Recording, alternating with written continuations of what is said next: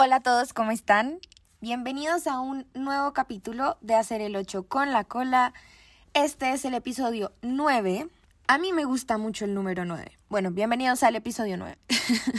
Quiero contarles que esto de elegir un nuevo tema todas las semanas es un proceso muy bello porque yo nunca sé de qué hablar, pero al final siempre el universo encuentra la forma de hacerme saber de qué tema hablar como de meter el tema en mi corazón, meter el tema como en algo de lo que me sucede en la semana.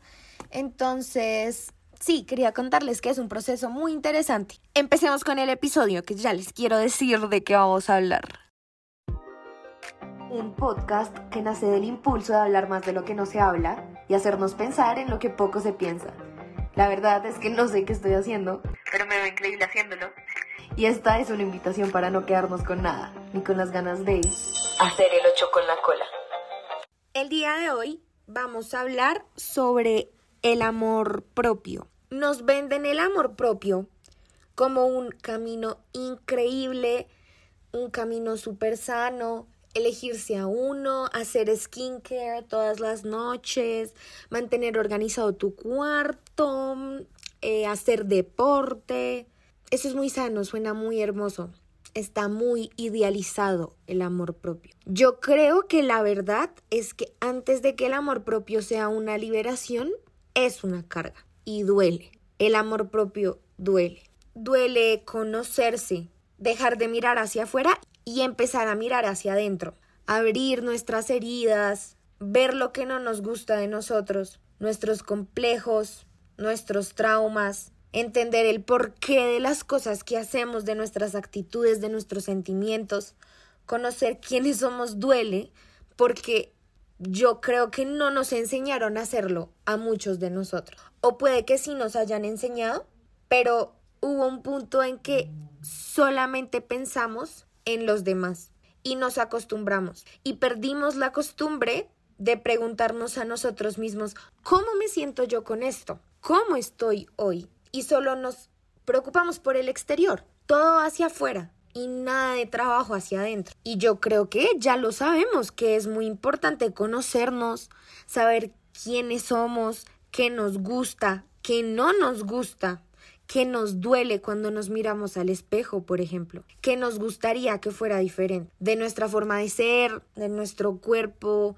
de nuestras relaciones. Yo creo que cuando nos empezamos a conocer, ahí es que podemos aceptar quiénes somos y aceptar qué cosas no nos gustan y decir, esto soy. Pero eso duele. Duele darse cuenta que no nos gusta, duele sentir la impotencia de no poder hacer nada, de que los procesos se demoren y necesiten de tiempo, de que nada es instantáneo, nada es ya. Necesitamos trabajar para cambiar eso. Pero antes de empezar a trabajar tenemos que mirarnos, por ejemplo, al espejo y decir, esto soy yo y esto soy en este momento y me amo tanto que voy a hacer algo al respecto. O tomar conciencia de cómo somos y decir, esto soy, estos son mis patrones mentales, estas son mis patrones tóxicos, y quiero cambiar. Ese es el primer paso. Pasar el trago amargo de entender que así eres. Y ahí puedes comenzar a amar aquello que algún día te acomplejó. El amor propio tampoco es lineal, al igual que sanar. Un día te levantas amándote mucho y te sientes la persona más hermosa del planeta Tierra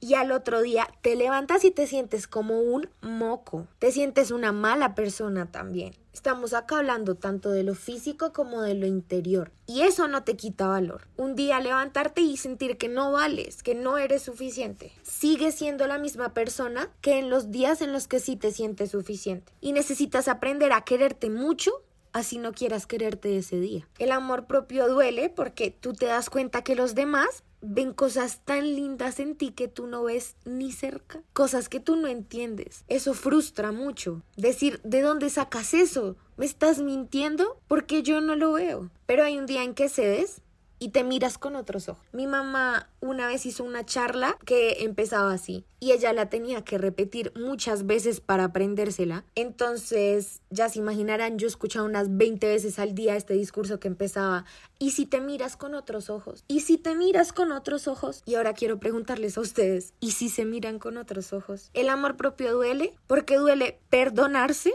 por todas las veces que dejaste que te trataran como basura y ni siquiera pediste que te trataran mejor. Da rabia haber dejado que te lastimaran, haber perdido el tiempo o sentir que lo hiciste, pero ya fue. No hay nada que puedas hacer al respecto. Y todo lo que te pasa en tu vida te hace la persona que eres hoy y te enseñó algo. Perdónate ahora y entiende que estás en este nuevo camino de aprender a amarte y que lo estás intentando para que todas las cosas que te sucedieron, todas las cosas que sentiste, no vuelvan a suceder. Y de por sí esa intención ya es increíble. Otra cosa que duele del amor propio es sentir que te quedas solo, que empiezas de cero, sientes a la soledad misma respirándote en la nuca. Y ese aislamiento, que significa crecer como persona, duele, porque empiezas a poner límites, aprendes a decir que no, abres los ojos, desidealizas a las personas y te percatas de que el amor propio no es solo ser feliz, es crecer y crecer no es un camino lindo. Crecer duele. Hace unos días estaba leyendo un artículo sobre amor propio y este hacía una analogía que me hizo entender mucho lo doloroso que es crecer. Cuando estamos pequeños, no sé si a ustedes les sucedió,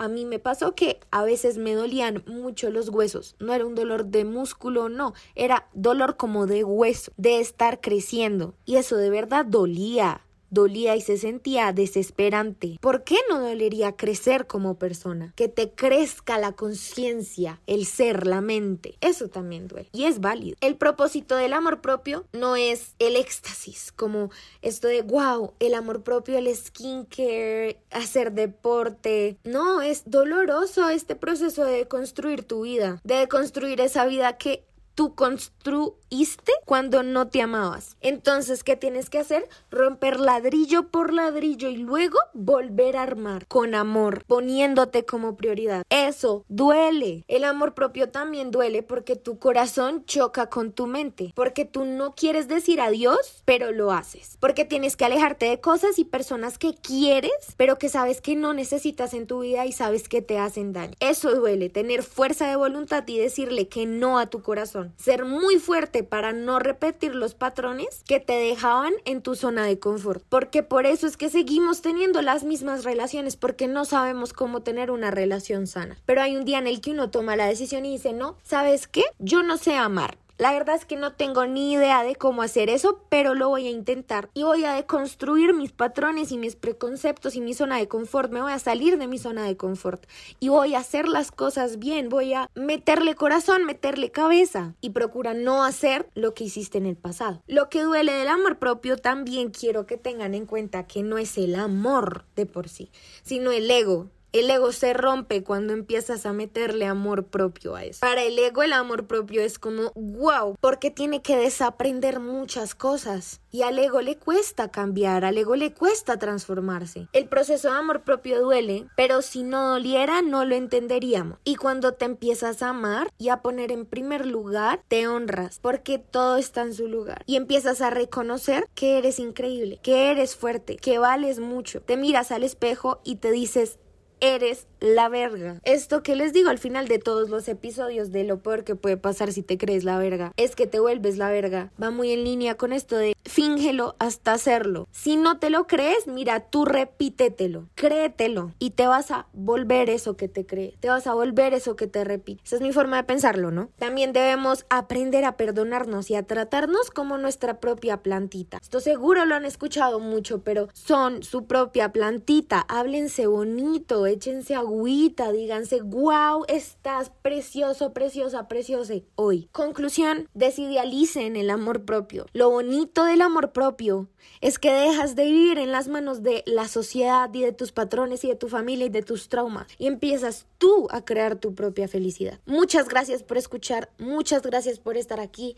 Espero les haya gustado mucho este episodio. Espero se queden con una, dos, tres, cuatro cositas de las que dije. Nos vemos la próxima semana y recuerden que lo peor puede pasar si se creen la verga es que se vuelven la verga. Los amo, gracias.